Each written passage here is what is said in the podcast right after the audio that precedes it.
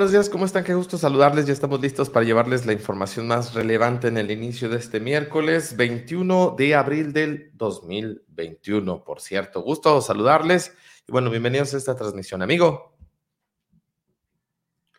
Eh, muy buenos días, después de algunos problemas técnicos, ya estamos con ustedes. Gracias que muy amablemente se desmañanan con nosotros, Rafa, para este informativo olla de Miércoles, yo ando bien norteado con los días, déjate platico, amigo. Desde ayer digo que es miércoles, hoy pienso que es jueves, pero no. Miércoles 21 de abril. Y bueno, eh, infinitamente agradecidos por acompañarnos. Y si te parece, amigo, pues vámonos con las efemérides del día de hoy.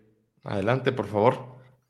Fíjate que una efeméride que no está, que me dijo aquí mi, este, mi asistente personal, mi secretaria, que desde bien temprano se viene a trabajar conmigo, amigo. Este, Perdón, ahí el relay de, de, la transmisión. Es que es el día de el Día Internacional de la Tecnología y la Innovación. ¿Hoy? Yo no sabía que existía ese día. Sí, ya ves que ya inventamos días de todo, pero eh, mi asistente Alexa me dijo que hoy es día de eh, la tecnología y la innovación. Entonces, bueno, pues todo lo que tenemos en las manos, esta plataforma por la que estamos transmitiendo, pues tiene que ver con ese esfuerzo y esa eh, innovación en muchas de las áreas, ¿no? Pero bueno, ahora sí, vámonos. Eh, te platico que un día 21 de abril, amigo, pero de 1782, nace Friedrich Frobe, o Froble, pedagogo alemán, creador de lo que hoy conocemos como la educación preescolar o el, o el concepto de jardín de niños. Entonces, bueno, pues a este personaje le debemos esta creación de este eh, sistema educativo. También en 1914 se conmemora la heroica defensa del puerto de Veracruz en contra de la invasión norteamericana. Entonces, bueno, hay otro dato también a recordar. En 1889 también muere Sebastián Lerdo de Tejada, jurista, eh, eh, político, republicano y también presidente de México en esos periodos donde eras presidente dos semanas, tres semanas, un año si bien te iba. Entonces, bueno, pues también eh, un día como hoy muere Sebastián Lerdo de Tejada, Rafa. El dólar en esta mañana, fíjate que muy, buen, muy buena cotización, 19 pesos con 89 centavos. O sea, es un buen precio, ha estado ahí fluctuando entre los 19 centavos desde el pasado lunes. Hoy esa es la, la cotización del dólar estadounidense en nuestro país. Y bueno, las gasolinas ya sabemos, siguen eh, la Premium superando los 22 pesos, la Magna entre los 21, 21, 50, el diésel también anda entre el margen de los 21 y 22 pesos aquí en esta zona de los Altos de Jalisco. Vámonos con la información. Bienvenidos todos. Información nacional. Nacional. Y bueno, vámonos con lo que dicen los principales periódicos a nivel nacional. Empezamos con el periódico Reforma. Pretenden devolver eh, monopolio a Pemex, amigo. Te platico, dice, la Comisión de Energía de la Cámara de Diputados aprobó ayer una reforma de ley de hidrocarburos con la intención de que Pemex retome el control en la venta y el precio del combustible. En menos de dos horas, la mayoría de Morena y aliados votaron a favor la propuesta que elimina la regulación asimétrica y regresa el poder a Pemex como actor preponderante en el mercado de hidrocarburos. Se prevé que la iniciativa sea analizada el día de hoy en el Pleno, pese a los reclamos de la oposición. Eso significa volver al monopolio y cuando hay, cuando hay un monopolio, eh, el que pierde es el consumidor, dijeron algunos miembros de la oposición. Sin embargo, bueno, pues eh, ya está, hoy se va a aprobar en el Pleno, hoy se va a subir a votación y lo más seguro, Rafa, es que pues pase como han pasado otras cosas que ni siquiera han tenido un análisis, Rafa, que eso es lo que más me preocupa, ¿no? O sea, ni siquiera lo han analizado. Mm, lo mayoriteamos y vámonos, como pasa a veces en, algunas, en algunos cabildos de esta región, sin análisis. Nomás levanta la manita. La mayoría, vámonos, con la pura manita. Entonces, bueno, Igual pasa allá. Fíjate que también un dato pues, preocupante. Eh, liberan aguilillas y el crimen lo reta. Llevan cuatro meses incomunicados en una zona serrana de Michoacán. Te platico.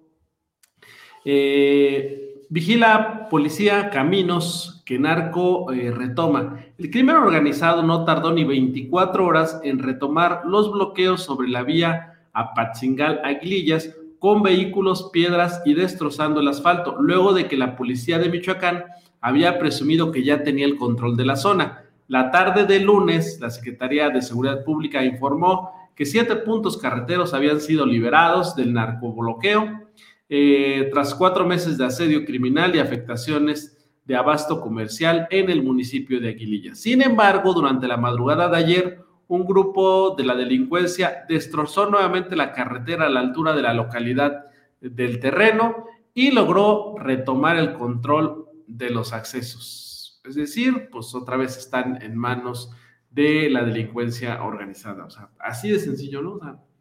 Una lucha sin cuartel interminable, además. Sí, y un dato todavía más preocupante. Eh, siete ciudades mexicanas encabezan la lista de las diez urbes más violentas del mundo. ¿Con base en qué definen esto, amigo? Bueno, pues son homicidios por cada 100 mil habitantes, es decir, una persona fallecida por cada 100 mil habitantes. Bueno, pues el primer lugar, Celaya, Guanajuato, con prácticamente 110 muertos por cada 100 mil habitantes. Le sigue Tijuana con 105. Eh, Ciudad Juárez con 103, Ciudad Obregón con 101, Irapuato, Guanajuato eh, con 95, Ensenada, Baja California con 90, luego sigue una ciudad de Estados Unidos, que es San Luis, Missouri con 87.8, eh, Uruapan con 72.6, luego sigue Feria de Santana en Brasil con 67.5 y después sigue Cap Town en Sudáfrica con 64. De las 10, tenemos eh, la nada honrosa cifra de 7 ciudades eh, mexicanas, dos de ellas aquí en el Bajío, vecinos de nosotros, Rafa. ¿Qué quieres que te diga, amigo? ¿Qué, quieres que te diga yo? Mm. Así me quedé yo, amigo. Así me quedé yo. O sea, ¿y qué dices? Nada. Aparte, digo, no, no sé si realmente sorprenderme o o no sé. Es que, fíjate que creo que hemos llegado a ese punto, amigo. Ya no nos sorprende, o sea, ya perdimos el, la capacidad de sorpresa. Perdón. Pero creo que esto es grave, ¿no? O sea, tener siete ciudades con ese eh, número de violencia. Sí, que aparte se nos parezca tan normal y que las autoridades no hagan nada. O sea, ya sabemos, ¿no? Que, que algunas ciudades están tomadas prácticamente por la delincuencia y como diría Jaime Maussan, nadie hace nada. Pero bueno, sigamos con el tema. Eh, fíjate que nomás lo voy a mencionar porque me llama la atención. Y no digo que no sea cierto, ¿eh? este, la verdad yo creo que sí es cierto, pero bueno. Eh, acusa el PRI a Samuel eh, de lavado de dinero. la disputa por la gubernatura de Nuevo León llegó ayer a la Fiscalía General de la República, donde el PRIsta Adrián de la Garza denunció a su rival de Movimiento Ciudadano, y puntero en las encuestas Samuel García por supuesto lavado de dinero y mantener una relación de negocios con Gilberto García, el Yune, eh, procesado por narcotráfico. Una, no estoy para defender a nadie, pero mi pregunta, Rafa, ¿por qué en campaña pasa todo esto? Y, eh, durante el periodo normal no se acuerda, no denuncian. Pues, ¿qué no habría que denunciar siempre que conocemos de un delito? Es que tú lo, tú lo acabas de decir, amigo, es campaña. Y no, no por nada hay ese viejo dicho con el que no siempre coincido, pero dicen que en la guerra, en el amor eh, y en la política le agregaría yo todo se vale. Tristemente a ese nivel, porque bien lo dices, si la preocupación es genuina, pues no deberías de esperarte tú a que se llegue a un asunto de estos por una elección a un puesto popular, ¿no? Ya recordarás a mi amigo Anayín, Canayín, Canayín ese, que le acusaron de un montón de cosas y después resulta que, ay, perdón, no era cierto, ¿no?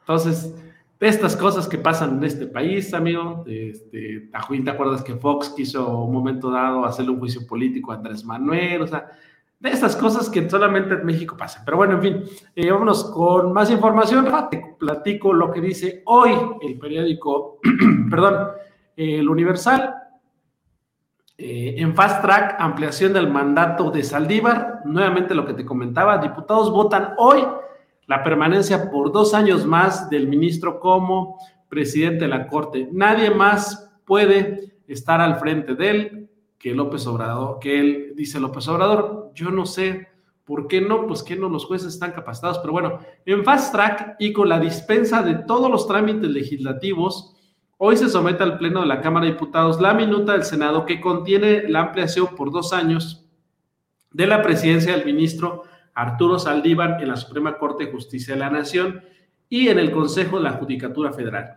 La minuta fue recibida ayer, Rafa, apenas, eh, en la presidencia de la mesa directiva en San Lázaro y turnada a la Comisión de Justicia para dictamen y presupuesto y además su cuenta pública.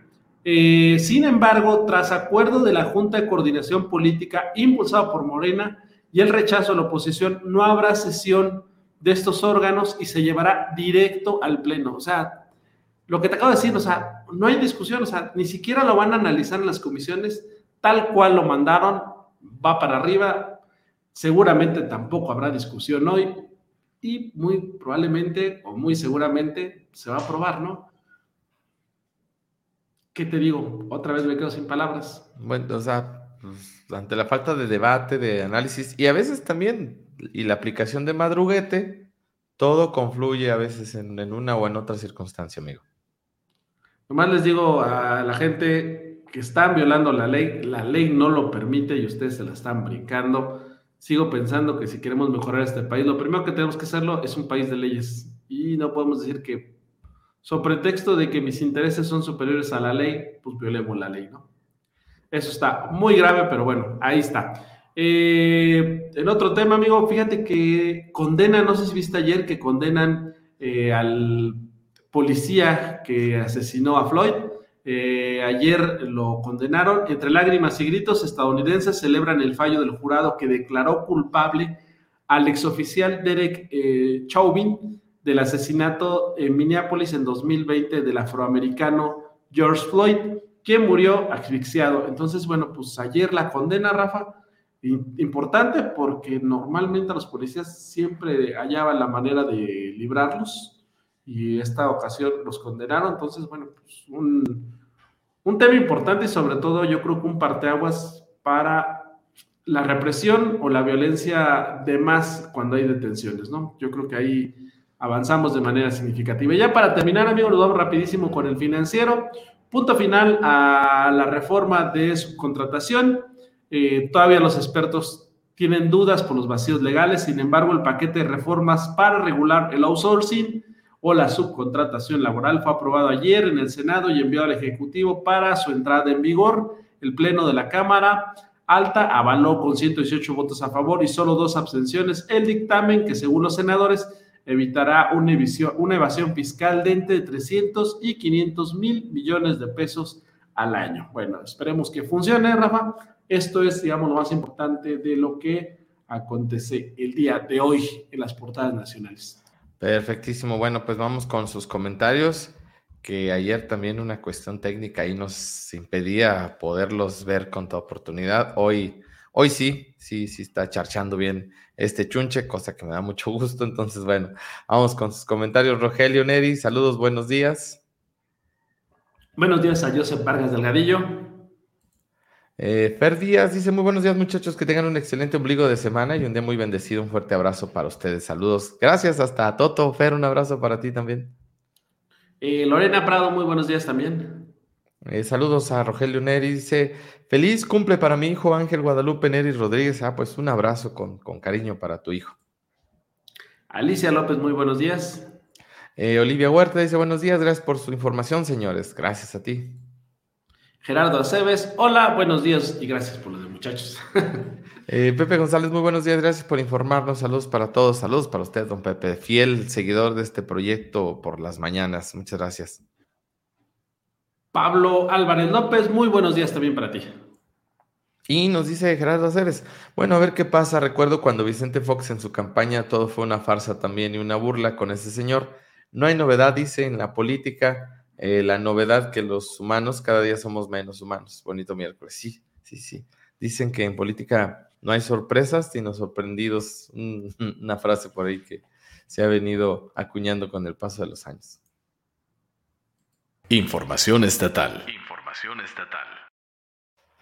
Adrián, ayer por la tarde señalaba el gobernador del estado que estaríamos a unos días de que el gobierno federal emita una declaratoria de emergencia por el tema de la sequía en el estado, porque el 68% de la superficie de Jalisco, ya no estamos hablando solo de la zona metropolitana, de Jalisco, o sea, más de la mitad, eh, presenta una sequía severa. Y el gobierno de la República ve inminente emitir una declaratoria de emergencia debido a esta causa, según información que ayer te digo compartía el gobernador. Dijo así, textual, entre algunas de las eh, de los apuntes que dijo el gobernador, vivimos una situación que no se había vivido, según este reporte del gobierno federal, en los últimos 10 años en Jalisco.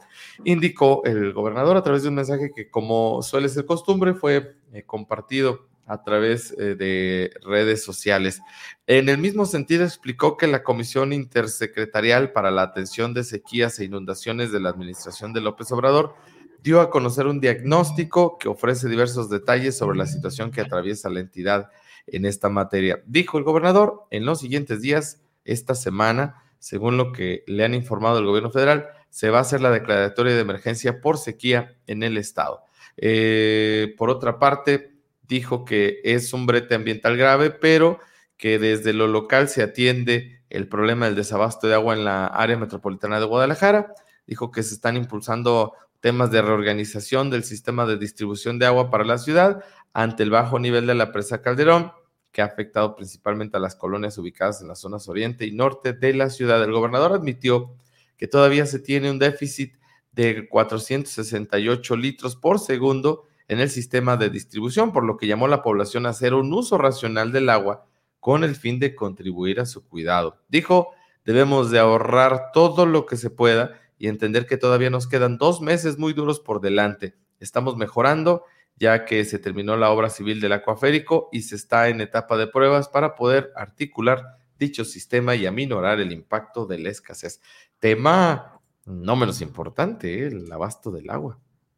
Sí, fíjate que lo vemos, por ejemplo, ahorita en las campañas, Rafa, prácticamente eh, tres de los cuatro municipios en los que tenemos cobertura permanente, hablo de Tepa, hablo de San Ignacio y hablo de Arandas, el agua potable es un tema central en las propuestas, pero fíjate que creo que deberían ir más allá de hablar de la perforación de un pozo, de este, las redes, eso es digamos que lo inmediato, ¿no, amigo? Pero pues el problema es que si nos acabamos el agua, pues de nada va a servir perforar pozos y tener las mejores redes del mundo, si no hay que extraer y no hay que distribuir, ¿no? Yo creo que tiene que ser una, una solución integral. ¿Y a qué me refiero, Rafa? Tratar de aprovechar eh, las plantas de tratamiento y que de veras esa agua se, utilice para dejar de consumirla de los eh, mantos, eh, concientizar a la gente en el uso racional del agua. Dos, reforestar, pero reforestar en serio para lograr que eh, la, tierra tenga mejores posibilidades de recibir agua, porque hay que recordar que no es un secreto que entre más árboles haya, es más fácil que estos atraigan la lluvia. Entonces yo creo que tiene que ser una solución integral a largo plazo, o sea, no es que vaya a poner un árbol hoy y mañana llueva, no, pero todo esto junto, tarde que temprano nos llevará a una mejora, ¿no? Pero el problema es que a veces yo los veo resolviendo nomás lo inmediato, ah, pues está bien fácil, por un pozo y sigamos gastando el agua, no pasa nada. Cuando yo creo que no es por ahí. Sí, el problema es más, más a fondo, como bien lo señalas, y aparte que mm, ya no, tengo entendido que no es tan fácil que tener un permiso para explotación de los mantos acuíferos, o sea, por lo sobreexplotado que está, valga la, la redundancia, por eso ya no es tan sencillo, o sea, no simplemente es querer hacer la perforación, hay una serie de requisitos detrás. Y bueno, dejando el tema del agua, que te digo, no, no es menos importante, por el contrario, es, es gravísimo, yo lo pudiera calificar así, porque en serio, pues es eh, un líquido vital para el desarrollo del humano. Ah, yo creo que ahí la invitación es esa, ¿no? A que todos, como lo dijo el Gober, pues a cuidarla, porque este recurso natural no es renovable. Es otra de las realidades. Bueno, rastrean, fíjate, el historial de los capturados hace unos días apenas allí en Chapalita. Eh, llama la atención porque dicen los vecinos que, pues no, nunca habían notado nada extraño, que esto suele suceder a veces en esas llamadas casas de seguridad, eh, donde los vecinos dicen, Pues no, normalmente no pensamos que los vecinos ahí que teníamos en, en Chapalita, pues fueran personas que pertenecieran a la delincuencia organizada. Eh, por cierto, dijo el fiscal también que víctimas que se habían ahí localizado plagiadas o secuestradas, pues privadas de su libertad, eh, tendrían una semana apenas en esa condición. Estamos hablando de seis víctimas, dice la nota de Juan Levario del diario NTR, que fueron rescatadas en una casa de Chapalita luego del enfrentamiento de este lunes. Eh, señalan las autoridades, repito, tenían alrededor de una semana de haber sido privadas de la libertad. El fiscal estatal Gerardo Octavio eh, Solís Gómez detalló que en total fueron detenidas, ahí te va amigo, 33 personas relacionadas a la delincuencia organizada. Está pendiente que el Ministerio Público defina la situación legal de los mismos, por cierto. Además, abundó en que fueron aseguradas tres viviendas, y lo que dice el fiscal es que se logró desmembrar una importante célula del crimen organizado, desarticulando las operaciones de esta a través de un operativo en la colonia Chapalita, en donde fueron aseguradas armas, un buen número de personas y otros indicios, señaló el funcionario. Además, quedaron a disposición del Ministerio Público siete tabletas electrónicas, eh, además seis motocicletas, dos automóviles y algunos enervantes. Solís Gómez se reservó proporcionar información acerca de las víctimas y detalló que hay búsqueda de personas desaparecidas y de órdenes de cateo tanto en la ciudad como en comunidades foráneas. Y bueno, pues dijo el gobernador también como, como dato, eh, dice que se va a recuperar la tranquilidad y que al crimen se le enfrenta, que no se le oculta y que a la sociedad se le informa de frente. Esto tras los hechos ocurridos ahí, precisamente donde estamos hablando, en Chapalita. El gobernador reconoció que eran tiempos difíciles y violentos, pues yo creo que no hace falta que lo diga, todos lo sabemos, eh, la situación que se está que se está viviendo en materia de seguridad. Y te decía, eh, vecinos de la Chapalita y en Guadalajara se dijeron sorprendidos por el enfrentamiento que se registró el inicio de esta semana. Eh, decían ellos que pues Nunca se había registrado un hecho violento de esa magnitud ahí en la zona, ya que tradicionalmente, lo comentábamos, recuerdas amigo, la colonia es tranquila, ahí la zona de Chapalita, hasta cierto punto, pues segura además. Eh, textual, dijeron los vecinos, aquí nunca habíamos vivido algo así, es la primera vez que pasa esto, es una colonia muy tranquila, nos sorprendió todo esto, pues nosotros veíamos a unas personas adultas que supuestamente eran dueños de la finca y no sabemos cuándo se cambiaron y nos sorprendió todo eso. Detalló una de las vecinas de la zona. Nunca se vio nada fuera de lo normal de cualquier vecino. Estábamos en los quehaceres del hogar normales y empezamos a escuchar y a escondernos. No nos queda más que resguardarnos todo el día en casa. Eh, por el mismo temor nos escondimos, dicen. Yo tenía un vecino comenta, yo tenía aquí a, mi nieto y todos estábamos pecho a tierra ni oportunidad ni ganas de asomarnos, dicen, por cierto. Eh, en un recorrido que realizó el Occidental, eh, en esta semana ahí por la zona, pues constataron los daños que dejaron las balas en la finca que tiene el número 12.085 de la avenida Chapalita, el cruce con Capuchinas, donde se registró el tiroteo. En el portón se apreciaba un impacto de bala, una ventana dañada en la puerta interior, así como otros impactos en la fachada de la finca. En la casa contigua, dos ventanas resultaron dañadas también por disparos. Bueno, pues esto conforme a los hechos que sorprendieron allá en lo que es la colonia Chapalita, amigo. Y bueno, eh, como sabes tú, vamos ahora a hablar de vacunación COVID. Ya estamos en la aplicación de la segunda dosis en Tonala. Dicen algunos de los beneficiarios de esta vacuna que hay cierta desorganización. Le piden a las autoridades pues que se pongan las pilas en este sentido para hacerlo más ágil. Ya van, repito, por la segunda dosis de su vacuna contra el COVID-19. Fíjate que lo que decíamos, a diferencia de otros lugares, aquí en esta zona hubo una organización, pues, la verdad es que bastante adecuada, ¿no? No así otros lugares donde sí le han batallado. Y sobre todo tiene que ver mucho, Rafa, con eh, quizás algunas diferencias, porque así ha sido, entre los servidores de la nación, los gobiernos estatales y los gobiernos municipales. Aquí afortunadamente se pusieron poner de acuerdo y funcionó, ¿no? Pero no así ha pasado en otros lugares, ¿no? Y bueno, eh, ya que estamos hablando del COVID-19, una nota de mural esta mañana de Ruth Álvarez eh, recuerda que falla el ISTE con medicinas. En el Hospital Valentín Gómez Farías, los pacientes con enfermedades crónicas y graves se han quedado sin sus medicamentos, amigo, para continuar con los tratamientos. Dicho nosocomio que estamos hablando del Instituto de Seguridad de Servicios Sociales de Trabajadores del Estado, por su siglo, desde hace un año más o menos, no ha podido surtir fármacos como el clopidogrel o la autobarsatatina, de acuerdo con trabajadores de enfermería que prefirieron mantener el anonimato, también han tenido faltas de metformina e incluso los sartán. Estos medicamentos son súper básicos, amigo, para muchos padecimientos o enfermedades crónico-degenerativas. Por ejemplo, el losartán, pues, para la regulación de la presión arterial, metformina también para personas que viven con diabetes, por ejemplo, que, les recetan esta fórmula. Ante ello, los derechohabientes y los propios trabajadores han tenido que comprar los insumos por la vía privada, ya que en la farmacia del hospital solo informan que no los tienen. Y dicen que lo más grave es que no hay medicamentos. Tienen meses que no hay, al grado que no hay hipertensivos para los pacientes eh, que tienen algunas eh, cardiopatías.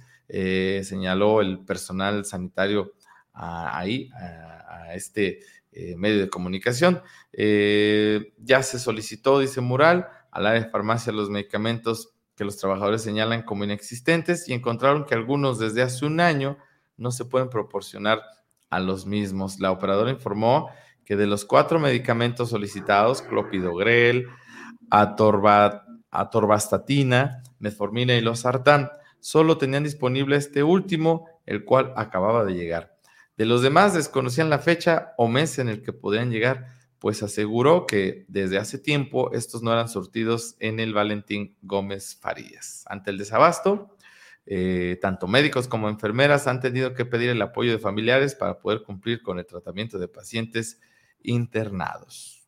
Así, así las cosas en el desabasto de medicamentos también que más o menos cuando empezó la pandemia así se fue complicando este asunto, amigo.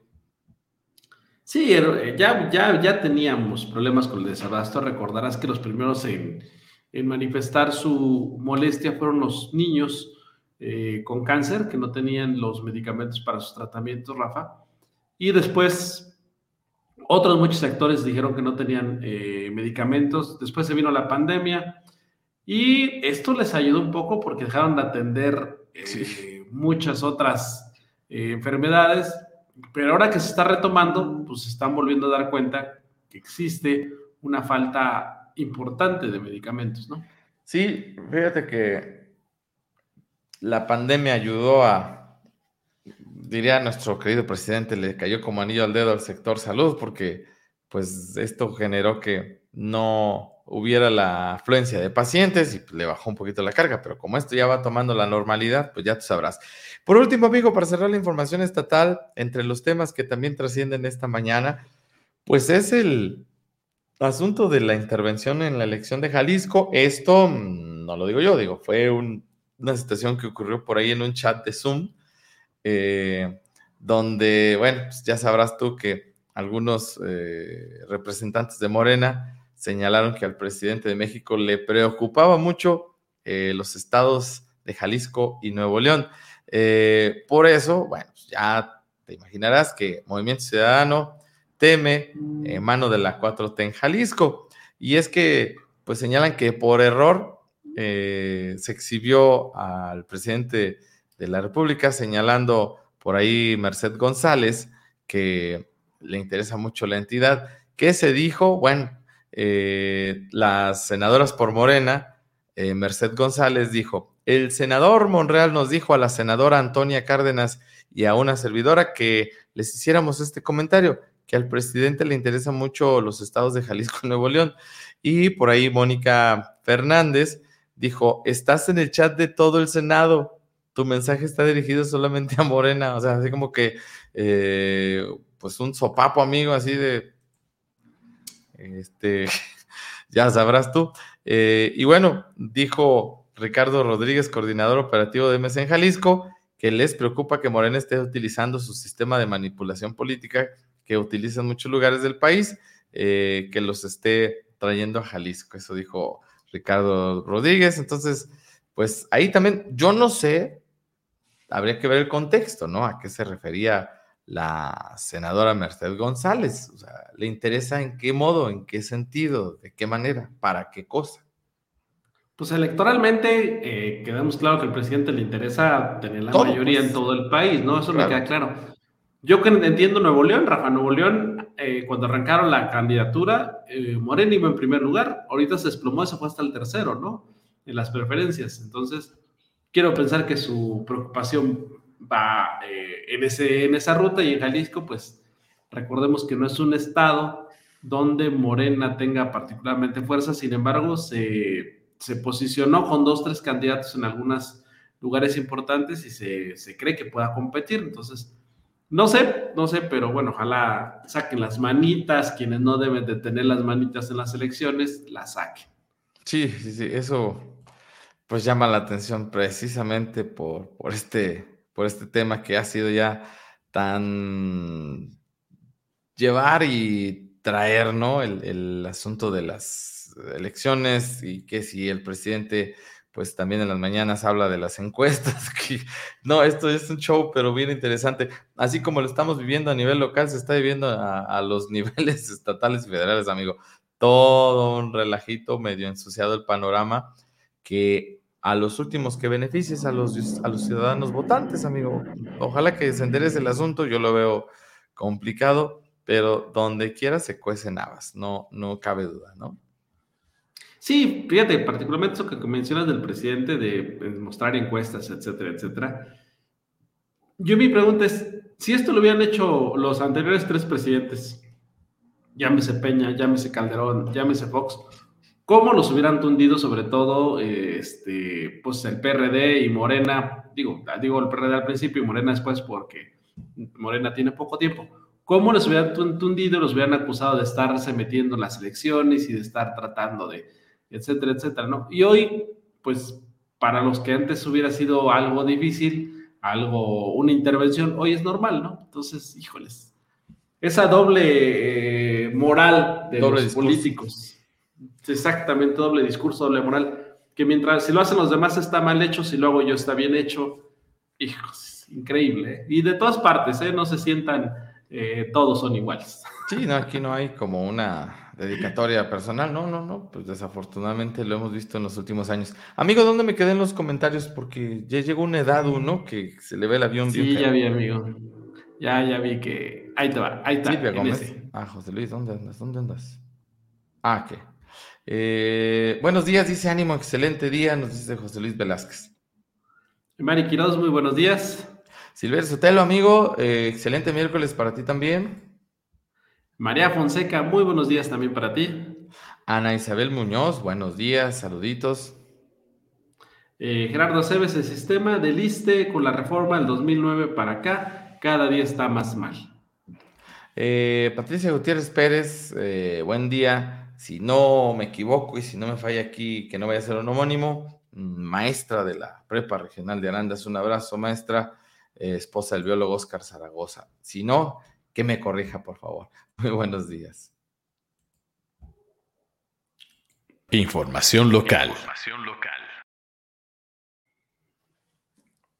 Y amigos, vamos con la información local. Ayer eh, se quedaron sin luz en Capilla de Guadalupe. Platícanos un ratito qué pasó. Sí, pues fíjate que eh, esto ocurrió pues ya pasada la medianoche, los primeros minutos de este miércoles. Resulta que cuando menos lo que se cree, lo que se sabe es que un vehículo de carga pesada se llevó una luminaria, un poste, pues, de una lámpara de alumbrado público, y esta en su caída habría afectado líneas de alta tensión alimentan de, la electricidad a parte de esta delegación de Capilla de Guadalupe, generando pues un apagón. No, no sé exactamente hasta qué hora pudieron recuperar ya el suministro, pero sí los dejó pues un ratito a oscuras, literal. Eh, uno diría, bueno, pues ya era parte de la medianoche, a lo mejor ya muchos estaban dormidos, pero pues, hay gente que somos noctámbulos como servidor, que podemos estar haciendo alguna actividad en la computadora, algún trabajo desde casa a esas horas de la noche que haya quedado pendiente. Entonces, bueno, se quedaron sin el suministro de la energía eléctrica, repito, por eso un vehículo de carga pesada es lo que se presume, se llevó una lámpara ahí del alumbrado público, esta cae y afecta unos cables de alta tensión, pues dejándolos sin el suministro de electricidad. Yo supongo que a estas horas de la mañana pues ya está resuelto el asunto, ¿no? Eh, hay que decirlo. En ese sentido, eh, personal que trabaja para esta eh, dependencia, la Comisión Federal de Electricidad, suelen ser oportunos para la atención de la mayoría de los casos como estos. Sí, y una noche complicada. Ayer un accidente también en Santa María y una situación que ahí pasó ahí por tus rumbos, amigo, que pensé que había sido tú. Platícanos. No, ¿qué pasó? Este, fíjate que, bueno, mm, serían las 10 de la noche, amigos, cerca de las 10 de la noche. 10. Eh, cuando se reportó un accidente automovilístico sobre lo que conocemos como carretera Totonilco-San Miguel, a la altura del ingreso a la delegación de Santa María del Valle, justo ahí donde está una gasolinera, pues, casi prácticamente ya entrando a, a, la zona o la demarcación ahí de lo que es Santa María del Valle, esta delegación que pertenece, por cierto, a municipios como Arandas y San Miguel. Un accidente aparatoso, el conductor de una camioneta tipo Cherokee quedó literal por debajo de una caja seca, eh, así le llaman, o una caja de carga de un tractocamión eh, impactado. Eh, de hecho, fue necesario que personal de bomberos de este municipio de Arandas acudir al lugar con las herramientas conocidas como las quijadas de la vida, estas que ayudan a liberar a una persona cuando queda atrapada al interior de un vehículo, eh, los metales retorcidos, ya sabrás tú, eh, hasta ese lugar se trasladaron ellos, así como eh, servicios de emergencia de San Ignacio, incluso de San Miguel, me decían, se atendió a, un, a una persona, un masculino, el que se presume el conductor de esta camioneta, una camioneta tipo Cherokee, repito, en estado de regular a grave por sus lesiones, que tuvo que ser rescatado de entre los metales retorcidos. Y pues tengo entendido que fue trasladado a un centro aquí de la región hospitalario para pues su atención de inmediato. Este accidente, repito, pues movilizó a varias instituciones de emergencia y muy aparatoso. Por otra parte, vecinos de la colonia Las Américas, lo que mencionabas tú, pues sorprendidos por la presencia de elementos, digo no porque no se vean por aquí, porque la verdad sí seguido hay vigilancia, pero más bien extrañó verlos en, actitud de operativo. Eh, ¿Qué nos enteramos en el equipo? Bueno, que alguien había reportado, amigo, que se encontraba alguna o algunas personas aquí por la zona con machetes en mano mm. y que esto generó preocupación. Al parecer se encontrarían, según el reporte, y lo hago así, porque esto habría que comprobarlo, se encontrarían estas personas alterando el orden público. Eh, lo sé porque eso comentaron los oficiales algunos comercios de la zona de la Colonia de las Américas. Eh, revisaron algunos lugares donde eh, sabemos que se le da hospedaje a personas que vienen de algunas otras partes de, de la. República Mexicana a trabajar como jornaleros. Sin embargo, bueno, no supe ya de mayores datos, no, no nos enteramos ya si hubo algún detenido o no por estos hechos. Hay que recordar que, bueno, parte de las herramientas de las personas que vienen a trabajar como jornaleros aquí pues son precisamente los machetes, eh, son algún tipo de herramientas de este tipo y no es extraño, ¿eh? a veces tú los ves caminar en la vía pública con estas herramientas de trabajo, sobre todo cuando terminan su jornada ya por la tarde noche. Sin embargo, repito, lo que decía el reporte, pues era eso, que alguna persona de la colonia habría reportado a las autoridades municipales que se encontraban eh, una o dos personas con machetes en mano, al parecer alterando el orden público. Sin embargo, pues bueno, como aquí en la zona no, se supo más si hubo la intervención, pero pues hasta ahí se revisaron algunos lugares y nada más, amigo, pero no, no pasó a mayores. Sí, únicamente fue, digamos, el reporte y la supervisión de los elementos de seguridad para garantizar que eh, no, bien, no, pasara, no pasara nada y sin embargo, bueno, pues como tú lo dices, no se supo que hubiera habido algún detenido. Fíjate que también, Rafa, te voy a compartir un dato que ayer subimos interesante en la página de Cuarta Guerra que tiene que ver con esta, este desglose que está haciendo el INEGI de los datos obtenidos del censo. Y mira, eh, preocupante dos temas. Eh, hablaban ayer del grado de escolaridad por población mayor a 15 años, es decir, después de 15 años, hasta dónde lograste estudiar. Y fíjate que entre los eh, municipios con mayor rezago educativo están dos de esta región, es San Ignacio Cerro Gordo y Jesús María. Fíjate que San Ignacio se encuentra como en el, último de estos días, es como el décimo, con eh, un nivel escolar de, digamos, eh, déjame, déjame revisarlo aquí, siete años, siete años eh, en promedio escolar, Rafa. ¿Qué, qué estaremos hablando, Adrián? Primero de primaria y apenas un, año de secundaria, exacto. Así es, suponiendo que lo empiecen a contar desde primaria, si te pones a contar desde jardín de niños pues bajaría. Pero bueno, vamos a suponer lo que fuera desde primaria, estás hablando que es, es decir, que la mayoría de las personas eh, estudiaron la primaria y un año de secundaria. En el caso particularmente de eh, Jesús María, Jesús María se encuentra en el lugar 5 con 6.5 eh, años de nivel educativo, es decir, la primaria y ni siquiera la terminaron la secundaria, el primer año de secundaria, o sea, habrían abandonado en promedio a la mitad de la secundaria. Por supuesto no es así, se promedia por quienes estudiaron más, quienes estudiaron menos, pero bueno, yo creo que ahora que estamos en campañas, compañeros, este es un tema en donde hay que trabajar, porque eh, se ha dicho que en la medida en que se eleve, el nivel escolar de una población, se elevan infinitas posibilidades para muchas cosas. Entonces, bueno, Interesantes estos dos datos que tienen que ver con eh, la región de los Altos. Dos de estos municipios eh, se encuentran en la top 10 de municipios con menor grado de nivel educativo. Rafa. Fíjate que ya había escuchado yo este asunto, este tema, en alguna ocasión. Y bueno, hay temas ahí que, o, aspectos que habría que analizar también con respecto a... Hay que recordar que hablando de San Ignacio, Jesús María, tienen una alta migración, amigo, a los Estados Unidos. Y esto también se refleja en ello, ¿no? Terminas tu primaria y como bien lo decíamos, si acaso comienzas o en la mejor de los casos, algunos terminan también la secundaria. Y en muchos casos, ¿cuál es el futuro? Vámonos a Estados Unidos. Vámonos a trabajar allá. Obviamente dejas inconclusos tus estudios académicos, muchas cosas, y ahí se quedan y se van a la vida laboral o aquí mismo, en, en esta misma región. Terminas todos esos grados académicos que son pues de los básicos, los más básicos, y a chambearle, porque a veces no hay como que muchas alternativas. Y bueno, ya que hablamos de información también regional, mira, en Tepatitlán eh, ya habíamos comentado que había una persona asegurada. ¿Te acuerdas tú el caso de una mujer adulta que había sido atendida en un hospital ahí de Tepatitlán por heridas contundentes y que había perdido la vida y que se había detenido como presunto sospechoso a su hijo? Bueno, pues efectivamente ya fue vinculado a proceso por este delito. Eh, señalado además como feminicida. Eh, se le acusa de matar a su madre con un arma blanca en Tepatitlán.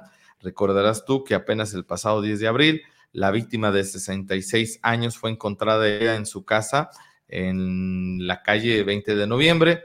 Aunque la atendieron en el hospital regional, pues ella perdió la vida. Eh, su hijo, de nombre Luis Fernando, fue detenido en la colonia Bosques del Lago, ahí también en Tepatitlán, durante un operativo eh, policías investigadores lo localizaron en la calle Jacarandas y Río Colorado y recientemente fue su audiencia donde se le vinculó a proceso con las pruebas que dio el Ministerio Público. El juez lo envió a prisión preventiva durante el tiempo que dure el proceso legal hasta la sentencia. De no creer este tipo de situaciones, pero pues quién sabe bajo qué estado, bajo qué circunstancias incluso se habrá hecho eh, este homicidio lamentable. Eh, creo que le llaman en algunos casos parricida, ¿no? Cuando un hijo mata a su papá, a su mamá. En este caso, bueno, pues se está dando todo el protocolo de feminicidio, porque hablamos de una mujer de 66 años de edad. Repito, no, no sé, tendría que, eh, trato de imaginarme qué, fue lo que ocurrió, que, que, alguien lleva a tomar una decisión tan espantosa, pero bueno, así, así los hechos que nos enteramos. Y ya que hablamos de Tepatitlán, bueno, pues decir que inician sus fiestas religiosas en honor al Señor de la Misericordia, no la marcha de Guadalajara Tepatitlán, no salidas del Señor de la Misericordia, pero todas las celebraciones eh, de este contexto espiritual se llevan ahí al interior del santuario. Y además, amigo, ahí les una noticia, amigos de la región. El jueves 22, o sea, mañana, viernes 23 y sábado 24 de abril, se estará aplicando a adultos mayores de 60 años la vacuna de Cancino contra el COVID-19, que son estas de dosis únicas. Eh, es para, dicen, los adultos rezagados, los que no alcanzaron, los que por alguna razón no tuvieron la oportunidad, el tiempo, o que le pensaron y dijeron, híjole, y si me pasa esto, si me pasa lo otro, y que ya vieron que no pasó a mayores, bueno, esta vacuna de Cancino, que es de una dosis única, se estará aplicando en el Auditorio Morelos de Tepatitlán a partir de mañana con un horario de las 8 de la mañana a las 3 de la tarde. Las vacunas se van a aplicar conforme vaya llegando la gente hasta agotar existencias. Hablamos que no solo es para Tepatitlán, por eso decía que atención a la gente de la región. Si tú, amigo, eres de Arandas y se te fue la onda, se te pasó la fecha y tienes los 60 años en adelante, ya lo pensaste bien y si te quieres vacunar, puedes asistir a partir del día de mañana al Auditorio Morelos, ahí en Tepatitlán. Eh, es importante recordar esto, ¿no? La vacuna Cancino es de una sola dosis, por lo que no necesitará una segunda aplicación. Y también es importante señalar que la vacuna será administrada a quienes no tienen ninguna dosis de otra vacuna para evitar complicaciones eh, relacionadas con la mezcla de laboratorios. ¿Qué se está solicitando nada más? Pues lo que ya sabemos, tu CURP impresa una identificación oficial, de preferencia a tu credencial para votar, eh, la del INE, y pues ya, que vayas con toda la disposición. Repito, esta jornada de vacunación será jueves 22, viernes 23 y sábado 24 de abril. Los adultos de 60 años en adelante que no se hayan vacunado contra el COVID-19, ahí en el auditorio Morelos de Tepatitlán, a partir de las 8 de la mañana a las 3 de la tarde una, no sé cuánto, vamos ya, tercera o cuarta oportunidad para que se vacunen. Aprovechen. Digo, ahora nos va a costar un poquito más de trabajo porque habrá que trasladarnos a Tepatitlán, pero vale la pena, será una sola dosis. Sí, lo repetimos, ya lo vimos en la cifra, Rafa. Se calcula que al menos en Arandas, entre el 40% de la población no habría eh, eh, aplicado la vacuna y más o menos estarían todos los municipios en la misma circunstancia, Rafa. Entonces, por favor, aproveche, vaya, vacúnese. Es la única manera de evitar eh, pues, que esta pandemia nos siga azorando. Entonces, des una oportunidad. Hay una más, entonces, pues, aprovecharla, ¿no? A propósito de vacunas, amigo, tú tienes un dato que vale la pena presumir, porque también diría nuestro Lord Peña, las buenas noticias son noticias. Sí, fíjate que eh, nuestros socios comerciales de helados Cremi y Rafa tuvieron un detalle con el personal de salud. Yo me enteré eh, porque monitoreo sus redes y fíjate, les llevaron eh, paletas y helados ahí a los al personal que estuvo vacunando en Arandas en los días anteriores. De verdad, híjole, estos son los detalles, Rafa, que hacen la diferencia, ¿no? Estos, son los detalles que hacen de una empresa eh, la diferencia, ¿no? Que no nada más quieren pues ganar dinero, que pues entendemos que todas las empresas lo hacen para ganar dinero, pero estos detalles, Rafa, de ayudar a quienes están ayudando son los que hacen, hacen una diferencia importante. Entonces, mira, un reconocimiento ahí a nuestros amigos de Helados Cremi, de verdad, eh, un detallazo lo que hicieron.